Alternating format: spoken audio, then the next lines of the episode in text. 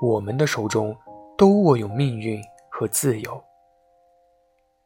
人呐，一定要有一个永远不会舍弃的爱好，不管是唱歌、跳舞、弹琴、绘画，或者钓鱼，还是其他的任何东西。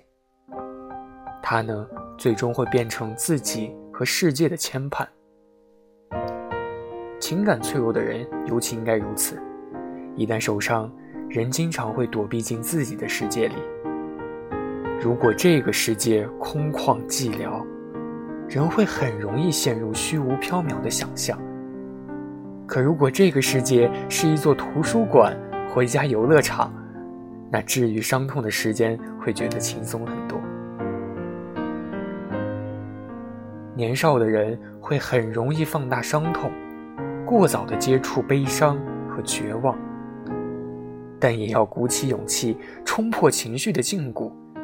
要知道，懦弱的人迟早会被黑暗吞噬，只有走出阴影的人，才能看见光亮。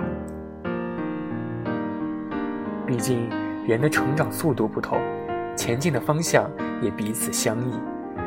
随着时间的流逝，其中难免要产生不协，所以才会遇到摩擦、分离。和争吵，但命运和自由都握在我们手中。如何面对和选择，都取决于我们自己。